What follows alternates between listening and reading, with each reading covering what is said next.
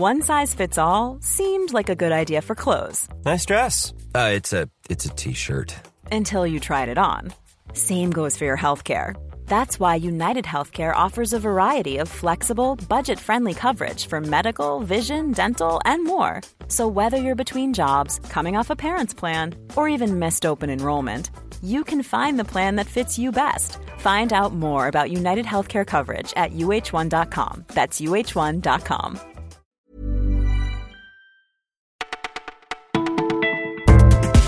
Bonjour à tous, nous sommes le jeudi 31 mai et c'est Margot qui vous retrouve.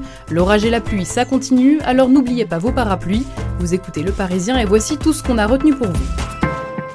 On se croirait dans un polar. Le journaliste russe annoncé mort mardi ne l'est plus. Non, non, il est bien vivant. Il a même donné une conférence de presse hier, un vrai coup de théâtre. L'info s'était répandue comme une traînée de poudre dans les médias. On annonçait partout que le journaliste Arkady Babchenko avait été tué par balle. Depuis, la police ukrainienne s'est expliquée. L'annonce de sa mort était une astuce pour démasquer ceux qui voulaient vraiment le tuer. Et oui, le journaliste anti-Poutine pressentait un assassinat commandité selon lui par la Russie. La supercherie aurait en tout cas fonctionné puisque Annonce déjà avoir arrêté un suspect. Dans la longue liste des réformes prévues sous Macron, voici venir celle des retraites, un vrai Big Bang en prévision. Une consultation citoyenne débute aujourd'hui sur Internet, l'occasion de faire le point avec Jean-Paul Delevoye, c'est le haut commissaire à la réforme des retraites et c'est lui qui pilote le chantier. Il nous rappelle ce qu'est le système de points. À carrière et revenus identiques, eh bien ce sera retraite identique, que vous soyez dans le privé ou dans le public. Ainsi, l'âge du départ à la retraite dépendra de chacun en fonction de votre total de points, ce qui devrait quand même tourner autour de 62 ans comme aujourd'hui. C'est un sacré trafic mis en place au musée du Louvre. Des vendeurs à la sauvette achètent des dizaines de billets valables à la journée. Ils les vendent ensuite à des groupes de touristes chinois avant de les récupérer et de les revendre à d'autres groupes. Une guide nous raconte qu'elle voit parfois passer le même billet 6 à 7 fois par jour. Le préjudice pour le musée, au moins 1 million d'euros par an. Une enquête est ouverte et l'Angléco en parle ce soir sur France 2. C'est à suivre à 22h40.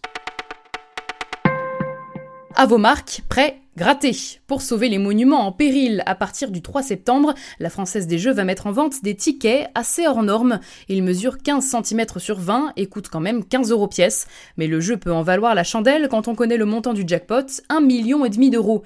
Et surtout pour chaque billet acheté, sachez qu'un euro sera reversé à la Fondation du patrimoine. 18 sites emblématiques pourraient alors bénéficier de ce coup de pouce.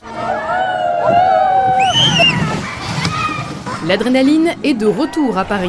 Le jardin d'acclimatation dans le 16e fait peau neuve et la réouverture c'est demain.